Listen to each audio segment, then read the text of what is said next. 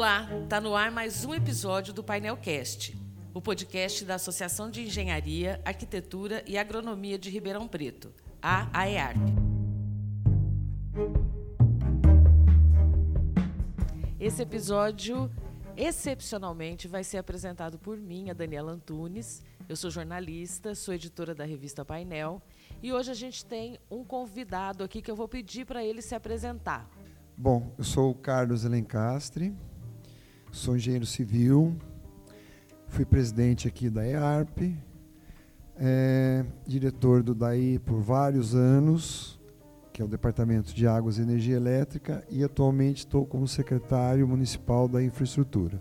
E o Carlos Alencastre, eu tenho, sei lá, acho que 30, mais de 30 anos de carreira, e desde o meu começo de carreira como jornalista, eu ouço falar do Carlos Alencastre, sempre que vai se falar em aquífero Guarani, a fonte principal é o Carlos Alencastre. É, super entendido em aquífero Guarani, né, né Alencastre? Olha, não sou super entendido, eu sou um curioso no assunto. É, você falou 30 anos aí, não sei se é tudo isso, não, viu, Dani? Mas eu, há algum tempo é, eu venho me interessando pelo assunto, né? Há mais de, de, de 20 anos, com certeza. É, tomando uma consciência importante é, do que representa o aquífero Guarani para nós, né? principalmente nós que moramos em Ribeirão Preto, e somos abastecidos totalmente por um aquífero subterrâneo. Agora, você é engenheiro civil. Como é que o aquífero entrou na sua vida? Como que foi esse seu interesse pelo, pelo manancial? Sim, a questão da água subterrânea, de aquíferos, é uma matéria ligada a geólogos, né? hidrogeólogos principalmente. Porém, é, como nós estávamos no, no DAE, o DAE fez um trabalho muito importante na década de 70 com relação à água subterrânea. É, foi uma pesquisa no, em, em âmbito do estado todo, com geólogos, contratou muitos geólogos naquela época e que fizeram uh, vários poços para pesquisa de água subterrânea, não só do aquífero Guarani, mas de todos os aquíferos que uh, estão abaixo aqui do nosso estado, né, estão dentro do estado de São Paulo. E, e daí esse assunto dentro do DAE era um assunto recorrente, sempre a gente estava em contato com, com geólogos lá dentro, sempre conversando sobre água subterrânea, uh, fazendo convênios com prefeituras, uh, doando poços profundos para abastecimento das cidades.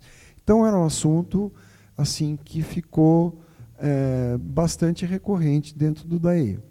Depois, com a instalação do Comitê da Bacia do Rio Pardo, isso ficou muito mais em evidência porque a água subterrânea passou a ser discutido dentro do comitê com bastante ênfase, é, vários geólogos participando desde, desde o momento da instalação, posteriormente, e isso eu comecei a me interessar bastante, né?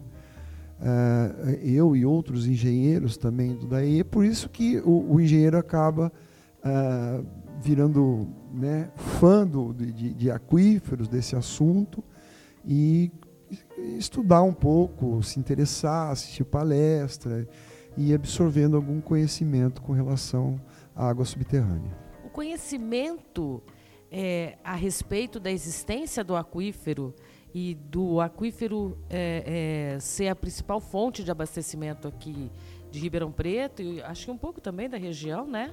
Ou não? Sim, enganada? sim, não. Sim. O aquífero abastece muitas cidades, né, o aquífero Guarani, muitas e esse, cidades. E esse conhecimento ele começou a partir de quando começaram a entender que esse que existia um aquífero é, aqui embaixo que, que abastecia a gente?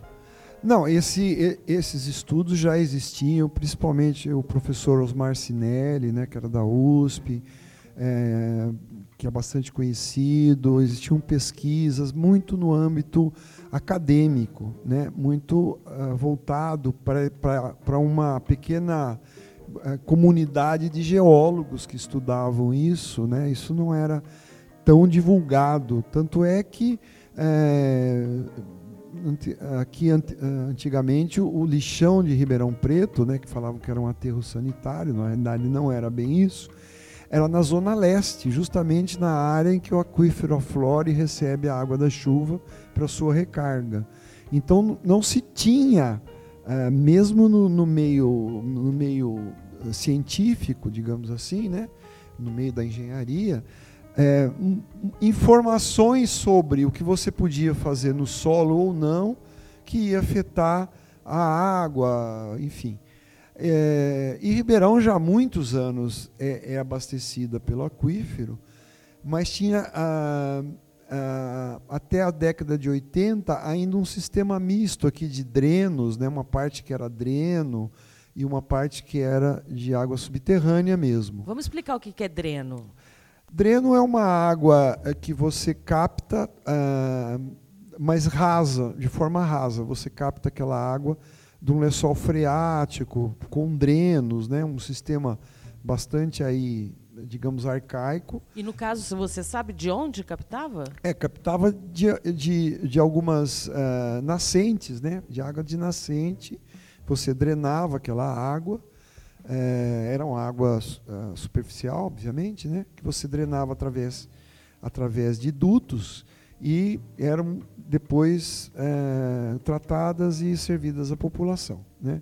Um tratamento simples, tal, mas servia à população.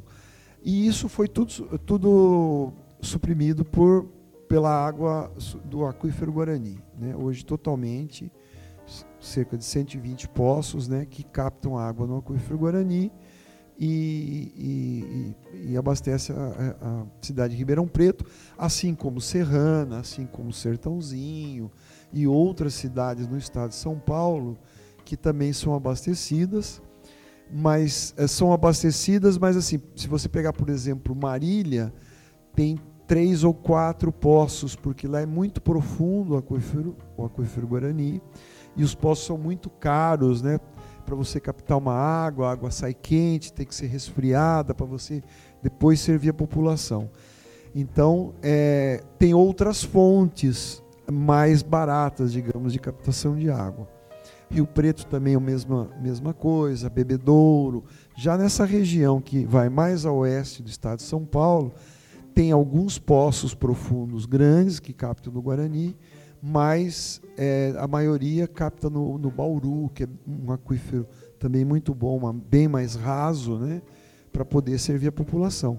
Então nós somos privilegiados nessa região aqui de Ribeirão, de Araraquara, São Carlos, né, que é, podem captar aqui no, no aquífero Guarani de uma forma mais, mais rasa e com qualidade muito boa. São 120 poços é, públicos, né? Da rede Sim, pública. Da rede pública. Particular, tem, Ribeirão tem mais de é, 600 poços, mas tem muitos poços que não chegam ao Guarani.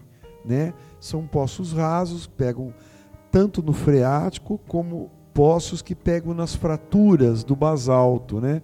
E dentro das fraturas do basalto, aqui é uma região uh, que o basalto é bastante fraturado. Basalto é uma camada de pedra que cobre o aquífero, né? O aquífero Guarani, a gente chama de um aquífero é, confinado. Ele está abaixo de uma camada de rocha. Como aqui nós estamos na borda do aquífero, o aquífero já aqui na região leste, ele aflora, acaba essa capa de, de basalto e ele, ele é aflorante, né? é, aqui é uma região que o basalto é bastante fraturado. No seu resfriamento ele se fraturou. E, e dentro do basalto, então, existe areias, arenitos. Né? É, e aí também produz água.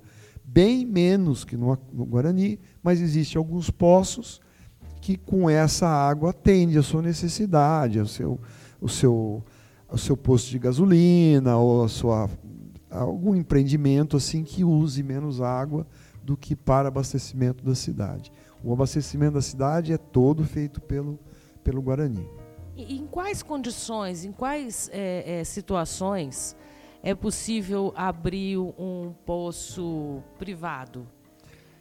Aqui em Ribeirão existe uma restrição bastante grande né, para qualquer tipo de poço atualmente. Porque houve uma, uma, uma, uma grande quantidade de poços que foram sendo abertos a uma, uma determinada época. A pessoa de um condomínio pedia poço, de um prédio pedia poço. Era muito fácil furar poço aqui em Ribeirão Preto. Então, nós dentro do comitê estudamos né, uma, uma, uma forma de você segurar um pouco isso, porque quanto mais poço você é, tem, você produz água, é, acaba aumentando muito o desperdício, etc. e tal, você começa a propiciar um rebaixamento no aquífero. Você tira muito mais água que a capacidade que tem de reposição, que a natureza que vai repor essa água. Então você começa a tirar muita água. Fala, já já o, o, o, serviço público de, de né, que é o da ERP, era da ERP, não vai conseguir abastecer a cidade porque os poços vão, vão se rebaixando. Então a gente estudou uma, uma deliberação, né, que foi aprovada pelo comitê e depois aprovada pelo Conselho Estadual, que é a instância maior aí dentro do, do Estado nessa questão de você deliberar isso valer como lei ou supra legal e, e aprovamos essa, esse, essa deliberação e ela trouxe uma série de restrições é, que praticamente um, o setor privado não consegue perfurar um poço hoje na cidade. Né? É, e isso está valendo até hoje, porque nós não conseguimos diminuir ainda o, as perdas de água pela, pelo SAERP hoje estão caminhando para uma diminuição, mas isso são obras que precisam ser feitas, conscientização da população também para no uso mais é, contido da água. Existe muita gente ainda que usa água com muito desperdício. Então isso acaba se tirando muita água, né? A, a, explotação que a gente chama, a retirada de água dos poços é muito grande para atendimento. Os poços do, do, do, da Saerp não conseguem funcionar menos de 24 horas por dia para poder atender toda a população, toda essa demanda. E isso vai provocando um rebaixamento. Vários estudos apontam para esse rebaixamento. Então, é, você está tirando mais água do que está entrando, isso vai poder, vai, vai uma hora uh, causar um colapso no abastecimento da cidade. A gente já vislumbra, isso já vislumbrava isso nos anos 80, nos anos 90 e agora também. E como isso não, não vem apresentando, não, estabilizou, nós podemos agora é, assim é, tirar um pouco das restrições, a gente não consegue ainda tirar restrições dessa deliberação, porque ainda há um risco de, de, de ter desabastecimento se a gente não tomar cuidado. Por isso que o SAERP estuda buscar água em outras fontes, principalmente água no, no parto. É, o SAERP, para deixar claro, porque faz pouco tempo que tem essa nomenclatura, né? O SAERP é a Secretaria de Abastecimento de Água e Esgoto de de água e esgoto de Ribeirão Preto, que substitui o da ERP, que era o departamento. De departamento é. se tornou uma secretaria municipal. Exatamente, exatamente. Hoje é uma secretaria, funciona como uma secretaria, mas com as mesmas funções, as mesmas atribuições que era o da ERP antigamente. E essa coisa de não dar conta, de tirar mais água do que a capacidade de, do aquífero é, ser reabastecido pelas formas naturais, chuvas, etc., é até uma coisa natural, né? Porque a cidade tinha quantos mil habitantes nos anos 80, nos anos 70, nos anos 90, no, na primeira década dos anos 2000 e agora, né? Exatamente. É... Você tinha, quando eu cheguei em Ribeirão, na década de 70, cerca aí de 200 mil habitantes, né? 200, 220 mil habitantes, que eu me lembro na época. Hoje nós temos 720. Então a população quase que quadriplicou, né? Já já nós estamos com 800 mil habitantes. Cresce bastante Ribeirão, em termos de população. E, e hoje é totalmente é, abastecida por poços. A, a distribuição ela não foi muito planejada lá no começo. Né? A, a toda a distribuição de água aqui em Ribeirão Preto ela foi meio aleatória para atender um bairro ali, para atender um bairro aqui. Então se fazendo poços urbanos, né? os poços são todos urbanos. Você tem um terreninho de, de 20 por 20, vai lá, faz um poço e começa a abastecer aquela região com esse poço. Se sobrar água dali, você manda para um outro, um outro bairro. Isso ficou um pouco assim, bastante, eu vou falar, até caótico, né? essa distribuição da água. E isso chegou uma hora que começou a dar uma confusão danada, de faltar água em determinado bairro, outra vaz, muitos vazamentos, uma pressão muito alta na rede por esse bombeamento direto também, que não, não se pensou em fazer como é o correto de você fazer o poço, colocar aquela água num reservatório uh, uh, elevado, né? Uh, e depois de lá sair distribuindo, porque aí você tem uma pressão constante na rede, né? Você consegue equilibrar a pressão na rede. O que, tem, que dá tantos vazamentos é alta pressão, principalmente na madrugada, que você tá, continua bombeando com a mesma intensidade. Existem equipamentos até que conseguem diminuir um pouco isso, são equipamentos caros, né, que é inversor de, de, de amperagem, se não me engano, um inversor que diminui, diminui a rotação da bomba, né, do motor, e aí você consegue tirar um pouco de pressão. Espera aí, nos 120, só te interromper um pouco, nos 120 poços, 24 horas por dia, ele bombeia a água do aquífero? Ele bombeia a água do aquífero e parte disso vai para reservatórios, mas mais da metade ainda é injetado direto na rede. Ainda é injetado. Isso é, cria toda uma situação de, de você não conseguir controles de, de, de, de pressão, é, uma série de problemas de abastecimento. Né? O, o, o SAERP tem muita dificuldade desses controles, né? ainda não está tudo automatizado ainda você tem o, o bombeiro que fica desligando bomba, ligando, e, e começa a vazar na caixa d'água, desliga aí e tal.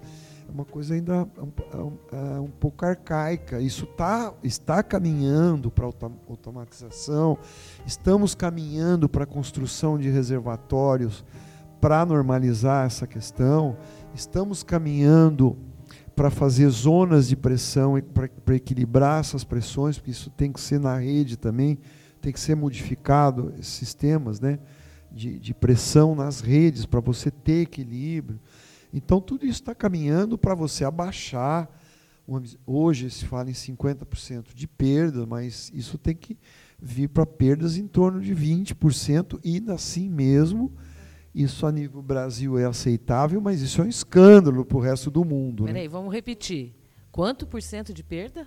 Aqui em Ribeirão hoje está por volta de 50%. 50% da água que é captada do aquífero é perdida. É desperdiçada na e rede. Por vazamentos em rede. Tem um pouco de muito, muita coisa de furto de água, né? Que é, que é você adulterar o hidrômetro, fazer gato, né?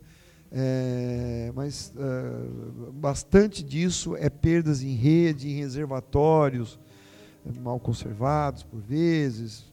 É, é, enfim, tem, tem uma perda de, de hoje né, de, em torno de 50%, o controle está bem maior, já chegamos a 70%. Não é fácil diminuir perda, não é uma coisa assim que você, de um dia para o outro, você faz isso, não é fácil. Isso é complicadíssimo, é, é, precisa fazer muita obra, mexer muito com rede, tem que ser muito bem pensado. Isso você não pode estar tá fazendo uma obra que desabastece a região, por exemplo. Então tem que ter todo um cuidado de como você está fazendo essa obra, de, de, de, como você vai fazer aquele manejo. Tem de... que trocar o, o, o, pneu do carro com o carro andando. Exatamente. Não é, não é uma coisa simples. Não é uma coisa que você. É, mas, assim, ainda bem que se começou, se acordou para o problema e está tá se caminhando, está indo. É, mas demora, isso não é fácil. E também a questão de você buscar outra fonte, porque mesmo com tudo isso, é, o, o, aquífero ele tem uma capacidade de, de, de, de exploração dele. Você não vai fazendo é, poço in, é, infinitamente para o centro da terra e vai captando água. Não, é, o, o, o, o Guarani ele tem uma camada aqui na região, se fala entre 150 a 250 metros de espessura. Então os poços têm que operar numa camada mais ou menos nessa profundidade. Né? Se você for fazer um poço e passar dos 300 metros, provavelmente você vai achar outra rocha lá embaixo ou não vai achar mais água. Não adianta você ir afundando. Então, se você já tem um rebaixamento, que, que hoje se fala em 70 metros, e você tem uma camada, vamos supor, na melhor das hipóteses, de 250 metros, você tem um pouco mais aí para estar tá explorando. Vamos tomar cuidado. Já acendeu a luz amarela, já acendeu a luz laranja, né? Já, a, a, a, é, mas aí é por quantos anos, né, também, né? É... Não, isso foi muito rápido. Desde quando nós começamos a explorar o aquífero aqui? O, o aquífero demorou 130 anos para ser for... 130 milhões, milhões. de anos para ter a sua formação. Né? Aqui era um deserto, é todo um processo desértico aqui, não existia água, não existia nada. Aí houve aquela as erupções, né? Formou os Andes, houve aquele é, escorrimento de lava que se transformou em basalto, né? E o basalto escorreu até aqui, até aqui em Ribeirão Preto. Ele parou por aqui, né? Por isso que a gente tem essa essa área que ainda seria deserto, né, que é essa área que, que é a recarga do Guarani. Né, essa, essa faixa aí de, de, de recarga, que é um arenito aí que está florante. Então, é, é, você começou a explorar intensivamente o aquífero aqui em Ribeirão na década de 60, mais ou menos. Existia um poço ou outro, mas era pouco, era porque eu falei dreno, em algum local aí que captava água de nascente, né? E nunca teve tratamento aqui que eu saiba. E, e, e, parece que fizeram um poço em 1929 que eu não sei se chegou ao Guarani. Eu acho que pegaram uma fratura, saiu água, e aí, não sei se estavam explorando petróleo também, em 1929, né? É, devia ser um, uma, um processo bastante arcaico de, de, forma, de pesquisa, de poço, de perfuração e parece que foi no, inclusive no Morro de São Bento. E aí conseguiram captar água lá, puxa, tem um Guarani aqui, e começou a despertar alguma coisa. Mas isso foi lento, a população era bem menor, é, a coisa começou nos anos 60, 70, 80, foi se intensificando muito. As indústrias começaram a fazer poço para usar. É, posto de gasolina para lavar carro, é, enfim, todo mundo fazia poço, né? É, isso começou a intensificar muito, né? Para escapar da conta de água, você fazia um poço, né? Até no, no quintal de casa. E aí que a gente começou a alertar para essa questão. Eu não vou falar que todos eram do Guarani, porque um poço no Guarani ele é caro, ele o poço da ERP ele custa bastante, né? É bem profundo e, e, tem toda uma técnica hoje bem apurada. Mas iam fazendo poço aí, né, de qualquer forma, até, no, até mesmo no Guarani, e isso começou a alertar. Por, por isso que a gente eh, começou até a se interessar pelo assunto, e vem daí a minha, a minha paixão, digamos, pela, pela questão da água subterrânea. E depois teve aquele estudo também é, do aquífero Guarani, que foi um estudo internacional, né? isso já na década de 90, ah, e que Ribeirão Preto foi um dos projetos pilotos que chamavam. Né? Tinha um projeto piloto que era na divisa da Argentina com ah, Argentina com o Uruguai. É, depois tinha um projeto piloto que era da Argentina com o Paraguai e o projeto piloto que era do Brasil com o Uruguai. Então, nesses projetos pilotos eram todos fronteiriços. E o único projeto piloto, pela importância que é a água do Guarani aqui em Ribeirão Preto, foi escolhido justamente a cidade de Ribeirão Preto, que tem todas as condições. Aqui nós temos o aquífero o confinado, que é quando nós estamos debaixo do basalto, nós temos um intermediário, né? que é uma situação mista, que é na ponta do basalto, que aí você encontra uh, regiões que é, que é, que, é, livre, regiões que é confinado, e você tem o, o livre, já na região leste aqui de Ribeirão Preto. Então tudo isso levou aos pesquisadores, que eram pesquisadores, foi um estudo internacional, envolveu várias universidades, universidades da, do Canadá, de Israel, de tudo que era lugar do mundo, para fazer. Né? Tinha um aporte de 25 milhões de dólares, tinha outros aportes para estudos paralelos ainda. Eu sei que tudo acho que chegava a 27 milhões, mais ou menos 27 milhões de dólares, para se fazer um estudo de grande envergadura para se conhecer mais o aquífero Guarani, Isso dada foi nos a importância anos 90, dele. né? Isso começou nos anos 90, terminou no começo dos anos uh, 2000, né? Nos 2000 foi encerrado o projeto, o projeto demorou uns 3 a 4 anos. E aí a gente também participou bastante disso nessa época, né? Porque e teve alguma conclusão? Qual que foi? Teve conclusões, né? Logicamente, e, e se apontava já para aqui no, no piloto para essa questão da, do rebaixamento, da alta explotação. É, esse projeto deveria ter, ter uma continuidade, um cadastro de todos os poços tanto dos quatro países né, que, ele, que ele se envolve, né, o Paraguai, Uruguai, Argentina e Brasil, é, uma série de, de recomendações que no fim acabam algumas vingando, outras a gente perde um pouco o contato. Não sei como anda isso a nível internacional, né? Como anda, se estão fazendo algum algum rescaldo disso que foi estudado e apontado. Né? Agora, olha qual é a importância do aquífero. O, o Alencastre está falando com a gente já faz 27 minutos e não tomou um gole d'água. E ele tenta toda hora pegar o copo para tomar água e não consegue. Então eu vou. Enquanto eu falo, e é porque a, o assunto empolga muito. Então, enquanto eu faço a pergunta, você toma a sua água do aquífero? Porque a gente aqui na IARP é abastecido no, pelo aquífero, certo? Sim, eu, eu já já não consigo falar mais, né? porque fala muito, não bebe água, a garganta fica realmente seca. Então, e aí a importância que tem esse, esse manancial para a gente, não só aqui na IARP, mas para a cidade toda, obviamente, né? Agora, qual que é essa... Existe na prefeitura hoje um grupo de estudos, inclusive a IARP faz parte dessa, desse grupo, estudando essa questão de, de outras fontes de abastecimento da cidade. Como é que está essa discussão? Então, esse estudo está caminhando, está caminhando relativamente bem, né?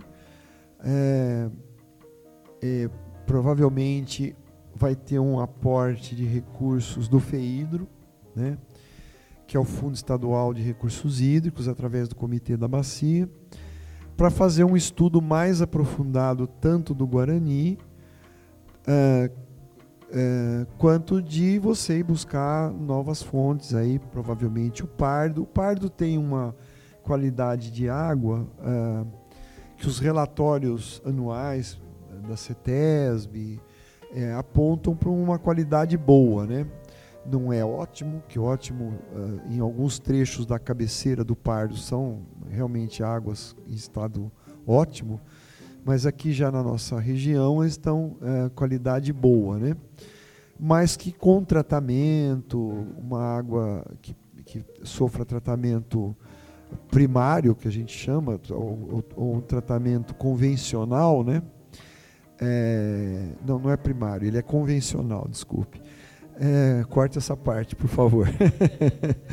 é, o tratamento convencional, que é decantação, filtração, cloração, fluoretação, etc. e tal. Você pode servir a população tranquilamente, que é uma água garantida com qualidade boa para para ser bebida, né? Não há problema nenhum para ser utilizada.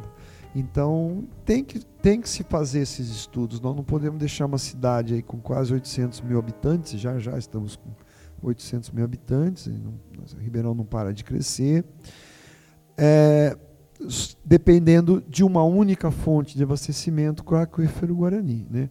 Você viu, por exemplo, quando deu aquela crise da água em 2014, é, São Paulo, que tem várias fontes de abastecimento, todas, inclusive, é, a água subterrânea de São Paulo é bastante é, é pouca água, né? o aquífero cristalino, ele, ele fornece água, mas é, é bem menos, que o, é assim um décimo do aquífero Guarani, em termos de, de quantitativo por poço. Né? Você pode furar o melhor poço no cristalino e vai dar 20 mil litros por hora. Aqui no, no Guarani você alcança 300 mil litros por hora. É uma coisa bem maior, bem mais água. E você tinha o sistema Cantareira, que entrou em colapso. E precisou ser bombeado, que se chamava no começo de, de de volume morto e depois virou volume estratégico, que ninguém queria beber água do volume morto, né? E, e, e o que, que foi aquilo, né? Quer dizer, você de repente tinha uma cidade de não sei quantos milhões de habitantes que, que estava em, uh, colapso. em colapso por falta de água, por uma crise de chuva. Somente uma crise de chuva, não teve uma guerra, não teve eh, nada que assim mais grave, né? Foi uma questão que é o imponderável, né? Que ninguém que é pode. Como é que você vai que é controlar a chuva, né? Assim, é. Você não tem capacidade de fazer chover, né? Você pode as questões ambientais influenciam tal, mas tem uma questão prática, né? Neste momento eu preciso da chuva. Exatamente. E isso aconteceu. E, e desde, e, e, desde lá nós já tivemos outras crises hídricas. é que a gente já começou a, a, a dar umas dibradas aí na, né? nessas crises. Mas nós estamos vivendo ainda, nós não, não voltamos a períodos úmidos muito normais, como que, era no passado. E que é uma realidade que, para nós aqui de Ribeirão, abastecidos pelo aquífero, a gente não sente no nosso dia a dia. Não percebe, porque a nossa água está tá depositada há milhares de anos. Então, é, se faltou chuva dois, três, quatro anos, o, o aquífero está lá, está meio tranquilo, né? Lógico que ele não está sendo recarregado, né? Mas como essa recarga é lenta, não vamos perceber isso tão rápido. Agora, por que, que você precisa ficar estudando o aquífero? Porque a gente conhece pouco, a gente não enxerga. Não é como o rio que você enxerga. Quando ele seca, você vê que ele está seco. Lá, às vezes, está acontecendo algum fenômeno aqui embaixo e a gente não está percebendo. O nosso, o nosso monitoramento são os poços que a gente tem. Eles é que nos indicam o que está acontecendo. Né? É, então, pesquisas importantes é, é, têm que vir, têm que ser feitas, para que a gente fale assim, não, nós vamos ser abastecidos mais 50 anos aqui, não vai ter problema. Ou não, gente, 20 anos isso aqui está colapsando. Então precisamos buscar outras fontes rapidamente. Não precisamos e aí, essa acelerar fonte, isso. Essa fonte que você fala de água tratada, tal, o que, que seria? É o Rio Pardo? É o Rio Pardo. É o Rio Pardo. É o maior caudal que nós temos. Não resta dúvida. Existe um preconceito, né? Inclusive com debates acalorados. É porque nós estamos mal acostumados. São Paulo bebe água da onde? Uhum. São Paulo não tem água subterrânea. O que tem é a indústria que usa é, às vezes um condomínio. Sabesp deve ter muito pouco poço lá para abastecer. E se, e se tiver, ele mistura com a água tratada e serve a população toda. E água de qualidade. Vem água de tudo que é lugar para São Paulo, vem do sistema Cantareira, vem da Baixada, vem, vem água de outros rios, vem água lá do Tietê, né? vai buscar água lá na cabeceira do Tietê, vai buscar água em tudo que é lugar. Vai buscar água longe até para abastecer São Paulo. E abastece, trata tudo e não tem problema algum. Isso não tem problema. A, a, você tratar uma água superficial, é, bem tratada, ela, ela, fica igualzinha à água do, do, do, do aquífero Guarani. Não há a gente, a gente tem, inclusive, uma reportagem de capa da painel falando sobre essa alternativa de de captação de água de, do Rio Pardo. Eu não lembro o ano, você era presidente da IERP na, na ocasião que nós fizemos essa reportagem, mas eu vou colocar o link da reportagem aqui na descrição desse episódio para quem quiser ler, etc., porque tem avaliações, inclusive, de qualidade da CETESB, etc. Então, essa, essa, essa, essa, essa discussão sobre a captação da água do Rio Pardo também não é uma coisa super nova. É um, não, é um debate não. também que os gestores públicos já têm feito há algum Sim, tempo de olho nessa, nessa, nessa, nessa luz amarela acesa. Não, porque né? você você você está à mercê, você, você está captando água de boa qualidade, excelente, com fartura, etc. e tal, mas de um, de um ambiente que você não conhece qual é o tamanho dessa caixa d'água. Vamos colocar assim, né? Você não tem estudos assim, é, nem afirmar que rebaixou 70 metros, a gente, a gente os, é apontam isso, apontam para essa tendência que rebaixa um metro por ano, se continuar assim, tanto tempo vai chegar lá no limite, etc. e tal. Mas você não tem essa certeza, por isso que você tem que estudar muito, muita pesquisa sobre o aquífero. E também ir buscar já novas fontes, investir em projeto e vamos, e vamos é, pegar essa água do pardo, vamos é, buscar outorgas para que você tenha esse direito garantido no futuro, né, outorga preventiva, né, que a gente chama, que aí é como é um, é um rio de domínio da União, é a Agência Nacional de Águas, né, que tem que fornecer outorga, já, já foram feitas algumas no passado, manter essa outorga atualizada, válida, para que você um dia fale, não, vamos, a coisa está tá apertando, nós precisamos de mais água e o aquífero já tá, já não está resistindo mais tanto, né? Uhum. Vamos buscar uma água, uma água aí que a gente tem, vai ter todo o controle, etc. e tal, para o atendimento da população. Agora, para a gente caminhar para o final, essa, essa captação do Rio Pardo ela vai exigir também uma outra logística de distribuição, de rede de distribuição tem que investir num outro tipo de, de, de, distribuição. Eu vou, eu vou falar o que eu apuro como jornalista nesses tempos escrevendo ao painel. Que o modelo da rede de distribuição de Ribeirão é descentralizado. É por bairro. Então não existe uma interligação entre os bairros. Por isso que, às vezes, exatamente isso que você falou. É, tira a água e não, e, não, e não distribui, aí aumenta a pressão na rede. Captar do Rio Pardo exigiria um outro tipo de investimento, num outro tipo de rede, com uma, uma centralizada, que pudesse compartilhar essa água. É isso mesmo? É, é mais ou menos isso. É, quando você fala em captar água de uma fonte superficial, ela tem que ser tratada. Então, primeira coisa, nós vamos ter que ter uma estação de tratamento. Então, nós vamos ter um, uma captação né, de água superficial lá na beira do rio, num local a ser determinado, o melhor local que tiver para fazer isso. Não sei se vamos precisar barrar o Rio Pardo, creio que não, né? Porque você pode ter barrar é fazer uma barragem. Fazer uma barragem para você ter volume. Sim. Senão você chega na época da seca não tem de onde tirar. Então isso tem que ser estudado, primeira coisa. Depois você vai ter que estudar uma estação, né? Essa estação tem que ser modular. O que é uma estação modular? Você vai fazer para tratar começar a tratar um metro cúbico por segundo, depois você vai ampliar para tratar dois, depois, ah, entendeu? Você vai começar devagar, com lógico, um mínimo que é bastante né, para atender uma população grande, mas ela tem que depois sofrer ampliações. Né?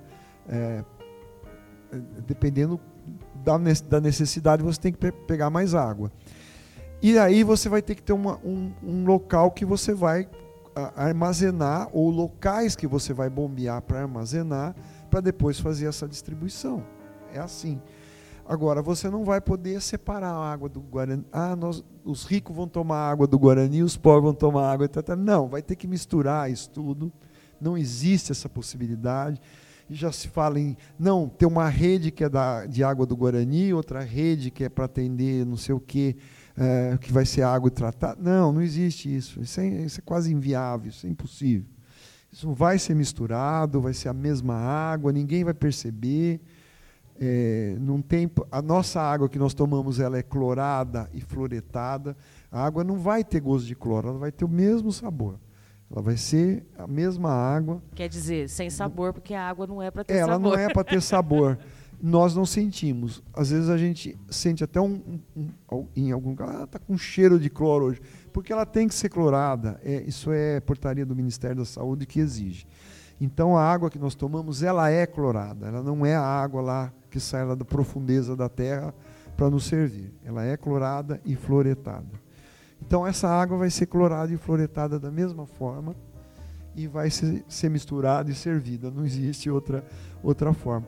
Agora, pode ser que os bairros que estejam mais perto lá do, do, do Rio Pardo sejam atendidos é, prioritariamente. Você não vai viajar com essa água longe do Rio Pardo para depois voltar para lá. Você vai começa a distribuir lá, vai diminuindo o, o, de captar lá água, água do poço e, e, e aumenta a, a, água do, que foi tratada ali, né? Que está mais próxima. É uma questão de logística. Isso é um, Mas a assunto... ideia é que essa água vai entrar numa rede de abastecimento vai, da cidade. Vai entrar e a hora numa que a rede gente abrir vai, a torneira. E você não vai saber. Você hoje não sabe de onde você está tomando a sua água. Essa é a verdade. Aqui em Ribeirão está tão interligado as redes com poço, com, com reservatório, com tudo, que você não sabe de que poço você está tomando a sua água. Você não sabe, porque acaba misturando tudo. Né? Um poço atende um bairro, atende o outro, do outro atende o outro é o que eu falei no começo. Foram esticando para tudo que é lado. Então hoje está bem confusa essa, essa questão. Né? É, então é, é, você também não vai saber de onde que tá, você está tomando essa água e não vai perceber nada. Isso aí, hoje os tratamentos são muito bem feitos, muito controlados e vai ter gente de alto nível pilotando essas estações, essa estação de tratamento de água. No começo uma, né? depois não sei quantas mas é o, é o futuro, não tem o que fazer. E esse futuro é para quando? Vocês, vocês têm uma, você é, uma ideia? Eu, 20 eu, anos, 30 eu anos? Eu acredito que anos? a gente tem que começar logo. A gente tem que começar captando algum, um pouco, tratando, distribuindo, e conhecendo, e vendo como é que vai, e aliviando um pouco a captação dos poços. Em vez de funcionar 24 horas, você passa a funcionar 20, para você ir aliviando também dando tempo para o aquífero se regenerar um pouco. Né? Quanto mais você poupa, mais ele vai durar. Então você vai introduzindo água superficial e a gente vai aliviando um pouquinho a, a, a nossa água do aquífero Guarani. Né? E aí a gente vai convivendo com isso e isso vai vai aí, não sei lá até quando nós não vamos estar por aqui quando for é, quando o, o, eu que nós vamos estar aqui quando o Guarani acabar. Eu acho que não, não vai acabar, né? Eu acredito que vai longe, mas se a gente não poupar, ele acaba logo. É que a gente tem que trabalhar para ele, para as outras pessoas tomarem a água Exatamente, do. Exatamente, nós temos que você pensar... Me falou, Você falou uma coisa para mim uma vez que eu achei uma imagem muito legal. É, a água que a gente toma hoje, ela choveu quando? Talvez seja xixi de algum faraó, né? é uma coisa maluca, né? Porque o ciclo, o ciclo hidrológico é muito doido, né? É uma coisa que você a água é a mesma. Nós não aumentamos nem um litro, não perdemos nem um litro. Ela só fica mais poluída, menos poluída. É, é isso que, que, que a Terra é, é um ciclo fechado, né? Então, é, a, do Guarani, é, é, se estima aqui em Ribeirão Preto que no mínimo a água tem mil anos, né? No mínimo a água aqui que nós estamos tomando, ela tem mil anos de depósito no, no Guarani. Imagina essa cena, essa imagem, né? Para a gente terminar. A água que nós estamos brindando aqui, o nosso final do episódio, ela foi, ela choveu há mil anos. Mil anos, é. Porque já se encontrou água de 80, 100 mil anos é, dentro do Guarani, né? mais a oeste, essas águas são bem mais, mais velhas, né? Ele demorou muito, milhões de anos para ser formado, então são chuvas bastante antigas, né? Aí quando ele estava cheião, bonitão, né? Nós começamos a captar. Aí chegou a gente. Chegou, chegamos e furando tudo. Carlos, muito obrigada. Tem algum recado que você queira dar para a gente finalizar? Ah, o recado é sempre economize água, tenha cuidado, né? É, não desperdice água. A água é, é, uma, é uma dádiva de Deus e nós precisamos da água para viver. Principalmente uma água tão pura quanto a do aquífero Guarani. Mesmo que se não fosse do Guarani, eu falaria a mesma coisa, mas principalmente por ser do Guarani. A gente tem essa sorte de ter um. um nós tomamos água mineral todo dia, nós ribeirão pretanos, né? Então precisamos cuidar dela com muito carinho. Tá certo, obrigada. Esse é o Painelcast, o podcast da EARP. Siga nos tocadores ou ative as notificações para saber sempre que um novo episódio estiver no ar. Tem um papo novo a cada 15 dias nesse feed e sempre com o intuito de valorizar as profissões de engenharia, arquitetura, agronomia e geologia. Segue a gente nas redes sociais, no arroba painelcast e no arroba IARP. Pode compartilhar, mandar dicas de temas, criticar e elogiar, claro. Até mais!